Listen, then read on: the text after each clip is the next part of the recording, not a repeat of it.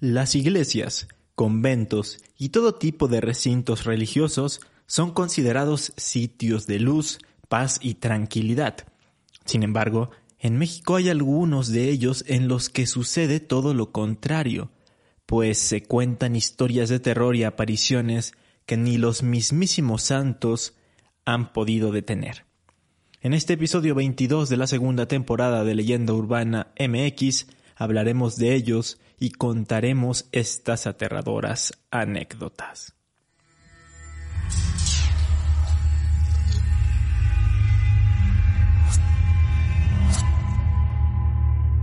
Esto es Leyenda Urbana MX con Ismael Méndez.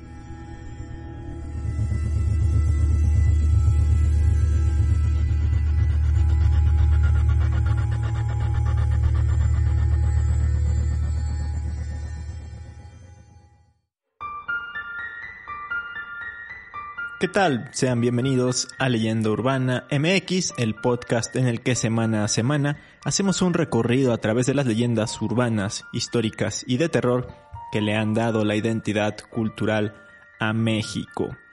A pesar de que yo no soy una persona religiosa, eh, no es como que crea o me sienta atraído por alguna religión, siempre me ha gustado o llamado la atención la arquitectura eclesiástica, la arquitectura religiosa. La verdad es que muchas iglesias son piezas históricas increíbles y hasta puntos turísticos de varias ciudades. En lo personal soy fan de las iglesias góticas, por ejemplo, y además del tema de la arquitectura, pues también hay una serie de relatos que se desarrollan dentro de estos sitios. Algunas de ellas pues incluso con tintes paranormales y sobrenaturales que tanto pues nos gusta conocer a, tanto a mí como a todos ustedes que me escuchan aquí cada semana. Aquí en México hay catedrales, iglesias y conventos con mucha historia. Recordemos que tras la conquista, una de las primeras cosas que se hicieron en este territorio fue comenzar, digamos, con la evangelización. La iglesia más antigua de México se encuentra en Veracruz. De hecho, ese sitio fue el primer asentamiento de la Nueva España en fundarse, bajo el nombre de la Villa Rica de la Veracruz. Y en el actual municipio de la Antigua está la Ermita del Rosario como les comentaba, la primera iglesia católica en el ahora territorio mexicano.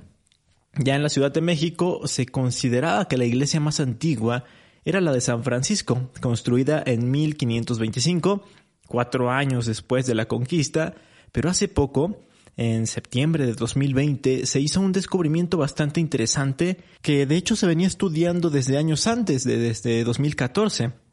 Y es que investigadores del Instituto Nacional de Antropología e Historia, de Lina, hicieron excavaciones en la iglesia de la Inmaculada Concepción en La Conchita, ubicada en la alcaldía Coyoacán de la Ciudad de México.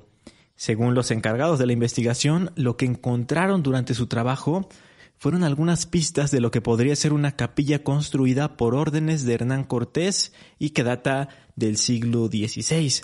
Tras la caída de México en Tenochtitlan, Cortés se estableció en lo que actualmente es Coyoacán.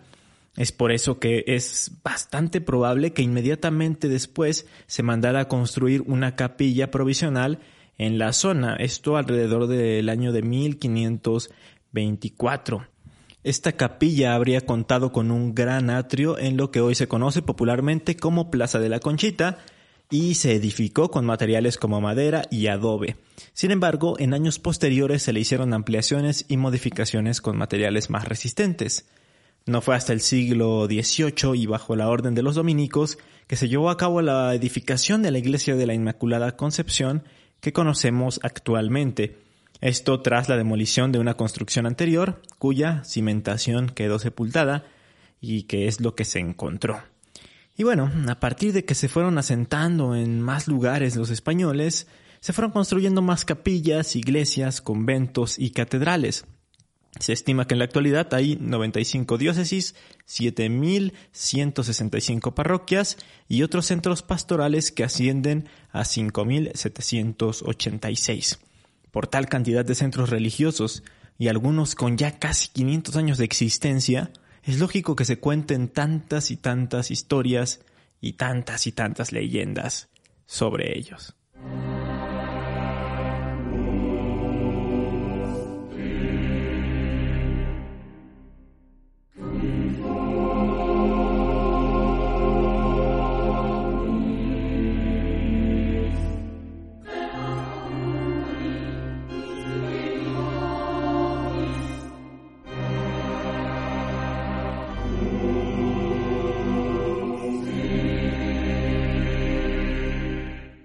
Empecemos hablando del lugar dedicado a la religión católica más conocido y famoso de todo México. Exacto, la Basílica de Guadalupe.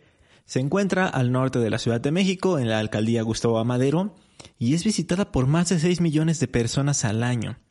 De entrada, la leyenda de la milagrosa aparición de la Virgen ya es por sí misma curiosa. El sábado 9 de diciembre de 1531, Juan Diego, un manufacturero de petates de 53 años de edad, iba camino hacia Tlatelolco para tomar una misa. Cuando pasaba por el cerro del Tepeyac, escuchó un peculiar y bello canto.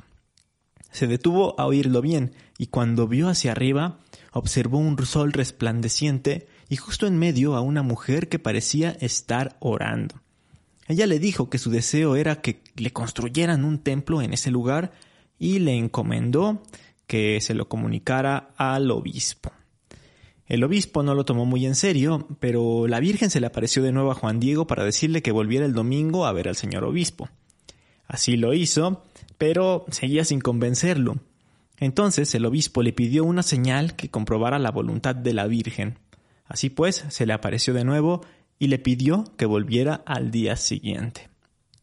El lunes, día de la cita, se enfermó el tío de Juan Diego y no fue hasta el martes 12 de diciembre que se dirigió a la ciudad para buscar a un sacerdote para su familiar.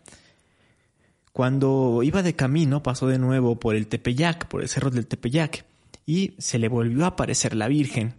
Él le contó lo de la enfermedad de su tío y ella le dijo que no se preocupara porque su tío ya estaba sano. Después le pidió que subiera al cerro a recoger unas flores. Fue Juan Diego y en efecto encontró rosas de las que no era temporada y que nunca se habían dado por esa zona. Las puso en su ayate y la Virgen dijo que se las llevara al obispo, pero sin desplegar su ayate ni mostrárselo a nadie más. Eso fue lo que hizo Juan Diego. Después de conseguir entrar en el obispado, le dijo a Zumárraga, el obispo, que ahí le llevaba la prueba que le había pedido. En ese momento soltó su ayate y apareció en él, pintada como por los ángeles, la imagen de la Virgen de Guadalupe. Tras la contundente prueba, el obispo Fray Juan de Zumárraga mandó a construir lo que hoy se conoce como la iglesia del Posito, pero no fue sino hasta 1695 que se colocó la primera piedra del templo expiatorio a Cristo Rey, el que ahora conocemos como la antigua basílica el cual pues fue el edificio principal del recinto durante muchos, muchos años, hasta que a mediados del siglo XIX se construyó el convento de las capuchinas justo al lado y por tal motivo se dañó la construcción. Más tarde y debido al mal estado de esta antigua basílica, así como el hundimiento que estaba sufriendo, fue construida la nueva basílica a cargo del ilustre arquitecto Pedro Ramírez Vázquez, la cual fue inaugurada el 12 de diciembre de 1976. Hay otras historias que van relacionadas con supuestos milagros, como la de la vela del marinero, pero quiero enfocarme en aquellas más relacionadas con el terror.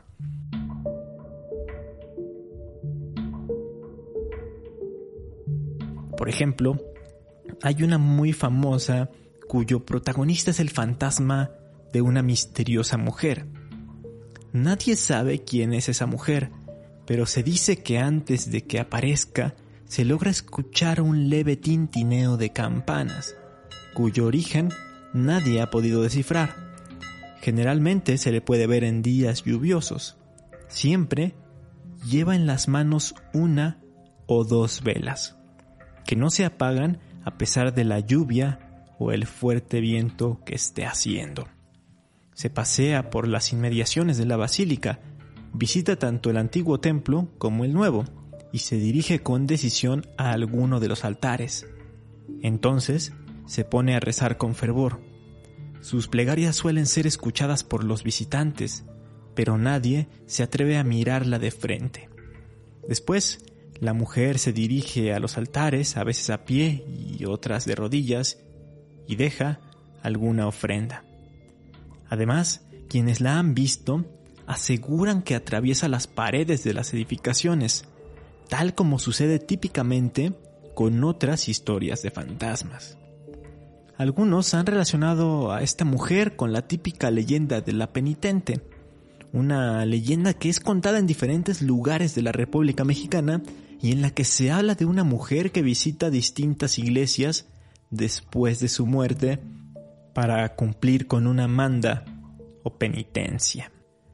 Hay otra leyenda en la que se dice que el capellán, es decir, la persona que se encarga de los servicios religiosos en una iglesia, sufrió una enfermedad y lamentablemente falleció. Entre las labores de este capellán estaba el hacer sonar las campanas de la basílica. Lo perturbador del caso es que antes de que alguien más tomara su puesto, las campanas de la basílica siguieron sonando sin que hubiera nadie. La explicación que se ha dado a este hecho es que el espíritu del capellán no había abandonado el lugar y cumpliendo con las labores que tenía en vida, las hacía sonar. El último relato que les quiero contar sobre la Basílica de Guadalupe está relacionado con un hecho todavía más trágico. Resulta que el 14 de noviembre de 1921, por la mañana, de un grupo de trabajadores que se encontraban dentro de la basílica, salió un hombre con un ramo de flores. Caminó hacia la imagen de la Virgen de Guadalupe, colocó las flores debajo de ella y se alejó con rapidez había una bomba escondida en el arreglo floral, misma que estalló, provocando graves daños materiales y dos muertos. A pesar de la destrucción que había provocado la explosión, la imagen de la Virgen de Guadalupe permanecía intacta. Los fieles consideraron que estaban presenciando un auténtico acto milagroso. El atentado se dice que fue obra de un grupo anticlerical, pero pasados los años, los fantasmas de las dos personas que murieron en el atentado pudieron verse. En ocasiones, sentados en los bancos de la iglesia, contemplando calladamente el altar, para luego desaparecer sin explicación alguna. Sin duda, una serie de historias que ponen los pelos de punta y que hacen contraste con todas las otras historias que se relacionan mucho más con las presencias y hechos milagrosos.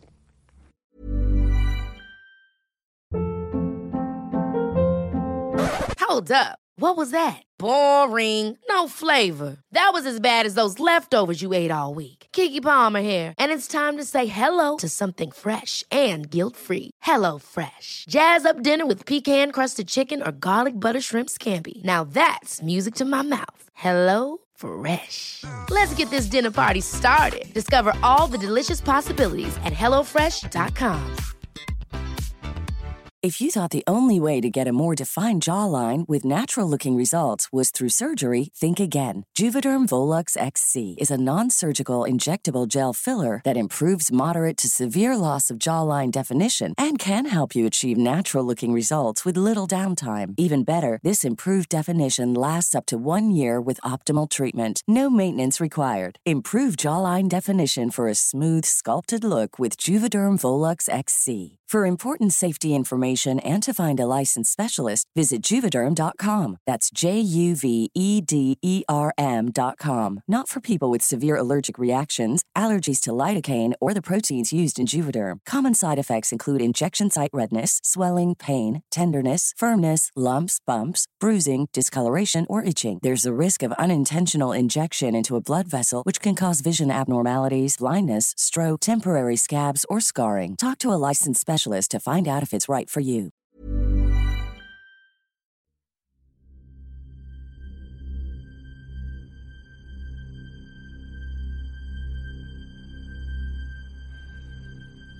Ahora vamos a hablar de otro sitio bastante conocido en la Ciudad de México. Está por la carretera hacia Toluca, antes de llegar a la Marquesa, prácticamente en las afueras de la ciudad. Me refiero al desierto de los leones, un bosque alejado del bullicio y el caos de la ciudad. En este parque nacional se encuentra el coloquialmente conocido como ex convento del desierto de los leones, aunque su nombre real es Santo Desierto de Nuestra Señora del Carmen de los Montes de Santa Fe. Esta gran, esta enorme edificación, como su nombre lo dice, fue un convento edificado por la Orden de los Carmelitas Descalzos por allá del siglo XVII.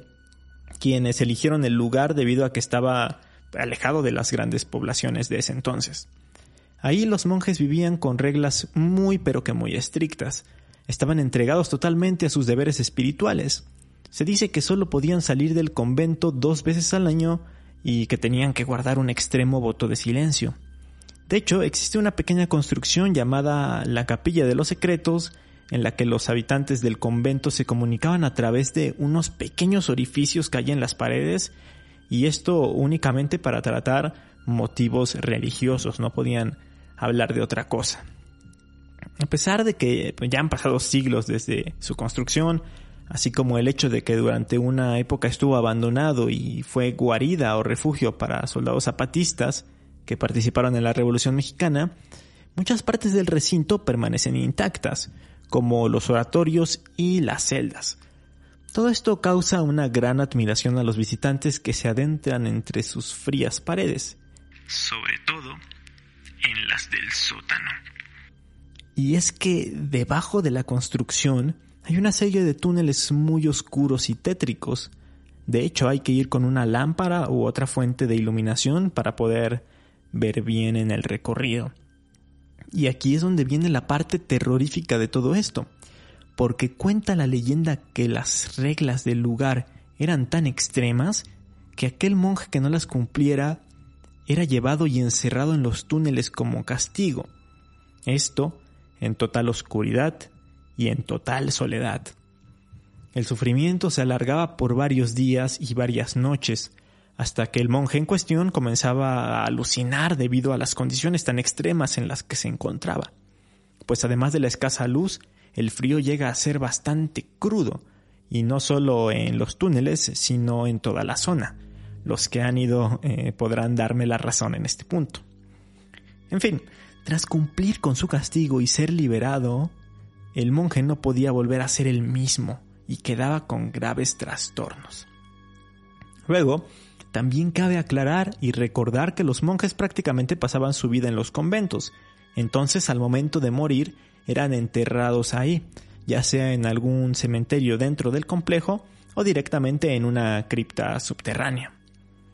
En el caso de este ex convento, los monjes tuvieron presencia por unos 200 años entonces imagínense la cantidad de hombres que vivieron y murieron entre sus muros. Y es por eso que hay quienes aseguran que estos monjes aún permanecen ahí. Pues comentan que en el área de los dormitorios se escuchan ruidos y el movimiento de varios muebles durante la noche. Por otro lado, comentan quienes cuidan los alrededores del parque que han escuchado no solo lamentos, sino rezos constantes provenientes del túnel y de las estrechas celdas donde dormían los religiosos.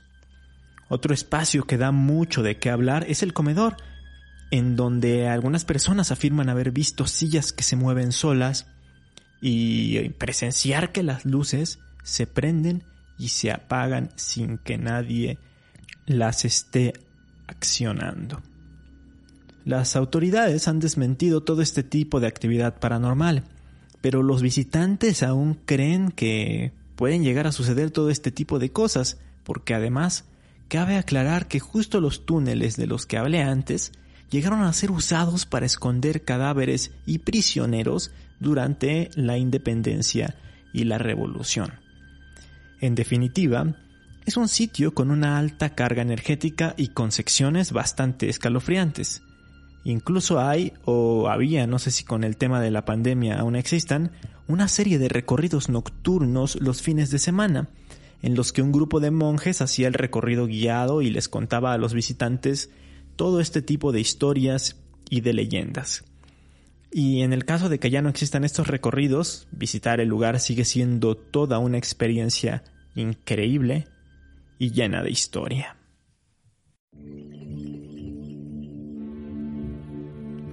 Hablemos ahora de otro convento, este sí ubicado en el corazón de la capital mexicana, muy cerca del Zócalo, en el centro histórico de la ciudad. Estoy hablando del antiguo convento de la Concepción. Este también fue construido en aquellas épocas de la Nueva España. La leyenda dice que por tiempos de la colonia, alrededor del 1540, existió una mujer llamada María Ávila, aunque hay versiones en las que se dice que su nombre en realidad era María Gil. En cualquier caso, ella fue una mujer que gozaba de mucho dinero. Su familia era rica y altamente cristiana, entonces, además de tener dinero, pues lo que tenía eran muchas restricciones para relacionarse con personas que no fueran cercanas a ella. Se cuenta que una de las reglas más importantes de sus padres era nunca tener amistad o relación alguna con alguien perteneciente a la clase baja y obrera. Sin embargo, ocurrió lo más temido para ellos. Conoció a un hombre que la enamoró como nadie. Y sí, era de clase baja. Este hombre era pobre. Su apellido era Arrutia y era conocido en todo el pueblo por ser todo un don Juan. María no lo sabía, pero el hombre en realidad no la quería. Lo único que deseaba era colarse a la familia y ganar algo de dinero, aprovechándose de su fortuna. Como era de esperarse, su familia no estaba de acuerdo, sobre todo sus hermanos, quienes ya sospechaban de sus malas intenciones. Por dicha razón, un día le ofrecieron una fuerte cantidad de dinero, esto para que abandonara la ciudad y se olvidara por completo de su hermana. Él aceptó gustoso y se fue a Veracruz sin decirle nada, ni una sola palabra, a su supuesta amada. Y aquí es donde la cosa se empieza a poner fea, porque tras su partida, María entró en depresión y se la pasaba llorando todo el día. Sus hermanos decidieron ingresarla como monja al convento de la Concepción para, digamos, aligerar su tristeza o para, pues, tratar de aliviar un poco su dolor. Sin embargo, María no mejoraba, seguía llorando y llegó un punto en el que no soportó más el sufrimiento y un día se ahorcó en un árbol de duraznos que tenían en el convento. Las monjas enterraron su cuerpo en el recinto e intentaron dejar atrás el horrible suceso, pero pocos meses más tarde, algunas novicias del lugar comenzaron a ver la silueta del cuerpo colgado de María. Lo más aterrador del caso es que más allá de llegar a ver su silueta colgada, se dice que su alma vaga en pena dentro del convento y que aún espera el regreso del hombre que solo la quiso por su dinero. También se dice que por la noche se llegan a escuchar sus lamentos, así como un desgarrador y tristísimo llanto.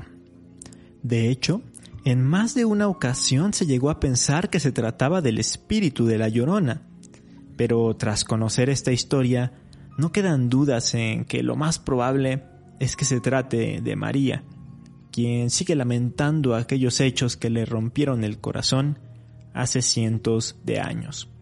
Un relato sumamente triste, ¿no creen? Y ya que estamos hablando de conventos, de una vez quiero contarles acerca de otro que está de hecho muy cerca del anterior, el convento de San Jerónimo. Hablo de él porque todo este punto va relacionado con Sor Juana Inés de la Cruz, o la décima musa como también era conocida. Ella perteneció a la orden de las Jerónimas, por lo que desde los 17 años vivió dentro de dicho convento de San Jerónimo ahora conocido como la Universidad del Claustro de Sor Juana. De inicio, ya Juana Ramírez de Asbaje, o sea, Sor Juana, es un personaje que está rodeado de misterios.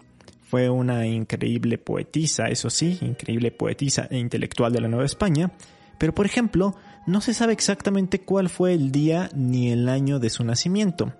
Otro de los misterios a los que pues le sigue quebrando la cabeza a los historiadores y biógrafos es el por qué tomó los hábitos y se enclaustró en San Jerónimo.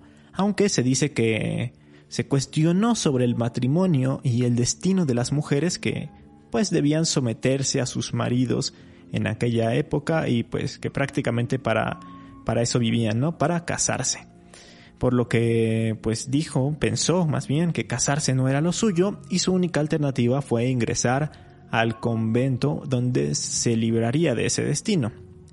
El caso es que ya estando en San Jerónimo, destacó por su obra literaria y además por sus grandes dotes en la cocina. De hecho, se han escrito libros acerca de, de la relación de Sor Juana con la cocina. Llegó a ser sumamente reconocida en su tiempo, incluso sus obras llegaron a Europa. De hecho, era tan célebre que pudo tener una biblioteca personal en su celda dentro del convento y por ahí llegué a leer que era la única que tenía dos pisos, pues además funcionaba como su estudio en donde podía escribir y leer. Sor Juana murió ahí en el convento en 1695 y fue sepultada en el coro bajo de la iglesia del templo de San Jerónimo. Tiempo después, en lo que ahora es el callejón de San Jerónimo, un estrecho camino que da hacia el ex convento, fue colocada una estatua de Sor Juana. Está sentada sobre un pedestal de piedra con lo que para mí es una expresión bastante inquietante en su rostro. Como les decía antes, el sitio ahora es una universidad y pues bien, los alumnos de la universidad y uno que otro transeúnte relatan que esta figura no es un objeto inanimado. Pues si pasas por la noche, cuando hay poco movimiento por esa zona, truena los dedos en el momento en que pasas cerca de ella. Al inicio, suena como si el sonido viniera desde lejos y rebotara en las paredes de San Jerónimo, pero cada vez se escucha más cerca hasta que el desafortunado transeúnte se da cuenta de que proviene de las manos de la mismísima Sor Juana. Quienes conocen esta historia procuran no pasar solos por esta estrecha calle y prefieren tomar otro camino en el que eviten encontrarse con aquella perturbadora estatua. En las notas del episodio en redes sociales, ya saben, en Facebook e Instagram Leyenda Urbana MX, les voy a dejar la foto para que vean que no exagero en el cómo se ve. La verdad no sé en qué estaba pensando quien realizó el diseño. Además las manos también lucen bastante extrañas, se ven muy alargadas, con los dedos súper delgados, parece la mano de un extraterrestre o algo así. La verdad es que para mi gusto no queda nada bien la estatua. Hay mejores que se le han hecho a Sor Juana en otros lugares.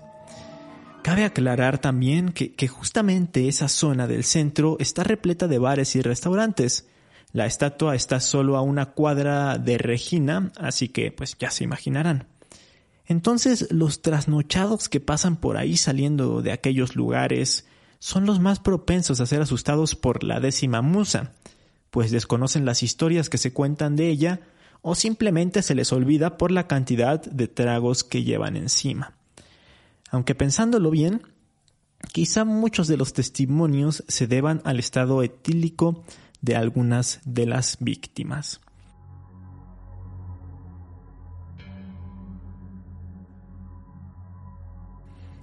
Tenemos que trasladarnos hasta el norte del país, a Durango. Esta es una leyenda que me gusta muchísimo y lleva por nombre La monja del campanario, misma que se desarrolla en la catedral de dicha ciudad y en una época diferente a la colonial. Ya venía siendo hora de que nos moviéramos de época y es más bien en los tiempos de Benito Juárez y de la intervención francesa. Cuenta la historia que Beatriz era una joven muy hermosa y delicada. Venía de una familia adinerada. Los padres de Beatriz se establecieron muy cerca del templo de la catedral entonces Beatriz quiso ingresar a un convento de religiosas.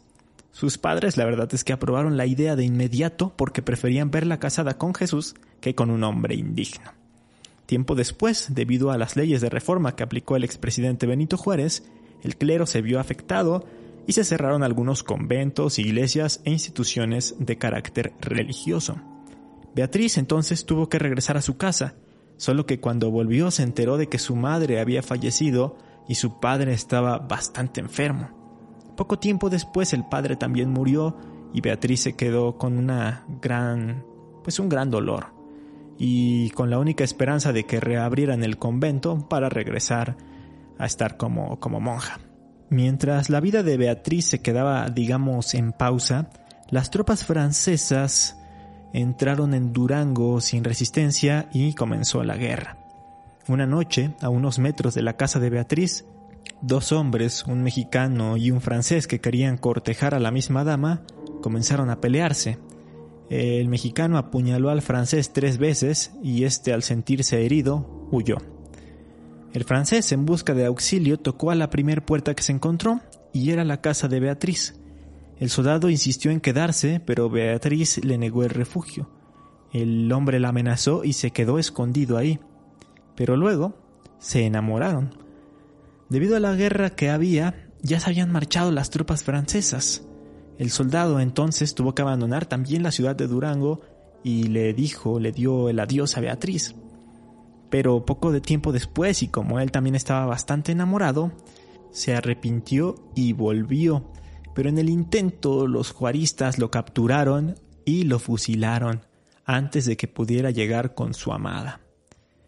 Se dice que Beatriz nunca supo de su muerte y todos los días subía al campanario de la catedral para ver si su amado se acercaba al pueblo. Se cree que en una ocasión, al pensar que el soldado llegaba, Beatriz se exaltó y se cayó del campanario. Otros dicen que no, que en realidad se suicidó aventándose desde lo alto para terminar así con su vida. Al otro día encontraron el cadáver de una mujer que estaba embarazada en la explanada de la catedral. Era Beatriz quien esperaba un niño de aquel soldado francés. Desde entonces, se cuenta que en algunas noches, sobre todo en aquellas en las que hay luna llena, se puede ver la silueta de Beatriz en la parte alta del campanario, esperando eternamente a que su amado regrese. Y hay quienes incluso aseguran haber escuchado como si cayera, del mismo modo en que murió aquel fatídico día del siglo XIX. ¿Qué piensan acerca de todas estas historias y de todas estas leyendas? ¿Conocen alguna más que esté relacionada con iglesias, conventos o catedrales? Estoy seguro de que sí, porque estas fueron solo algunas y la verdad es que hay muchísimas más. Mientras me dicen de cuáles se acordaron ustedes, vamos a las recomendaciones. Hay un episodio de Lo que la gente cuenta, esta serie de terror de TV Azteca, en la que se cuenta la leyenda de la monja del convento de la Concepción. Está ambientada más en épocas contemporáneas y muestra a unas alumnas del antiguo colegio de la Concepción quienes empiezan a ver a un fantasma ahí dentro y pues es el fantasma de la monja. Aunque pues la producción del programa era regular, creo que sí tocaban temas interesantes y había capítulos que valían mucho la pena, aunque había algunos que sí estaban un tanto exagerados y que caían en lo ridículo, pero bueno, eh, este, por ejemplo, me pareció muy bueno en aquel tiempo en el que lo vi. Ahorita pues no lo he visto de nueva cuenta, así que tal vez haya envejecido peor de lo que recuerdo. Y por otro lado, quiero recomendarles un libro, una novela llamada Muerte en San Jerónimo, escrita por Oscar de Muriel. Este es una joya, de verdad que es buenísimo el libro. Es un thriller de ficción con tintes históricos en el que se narran una serie de asesinatos dentro del convento de San Jerónimo. Y aquí Sor Juana aparece como una especie de Sherlock Holmes mexicana, investigando y sacando pistas para resolver los crímenes. Existe también una segunda parte llamada La sangre extinta, a la cual le traigo muchas ganas porque eh, la verdad es que no he leído esa, esa secuela. Y bueno, eso es todo por esta semana, espero que les haya gustado el episodio y no duden en compartirlo si es que así fue. Les mando un enorme saludo y nos escuchamos la próxima semana aquí en Leyenda Urbana MX. Hasta entonces.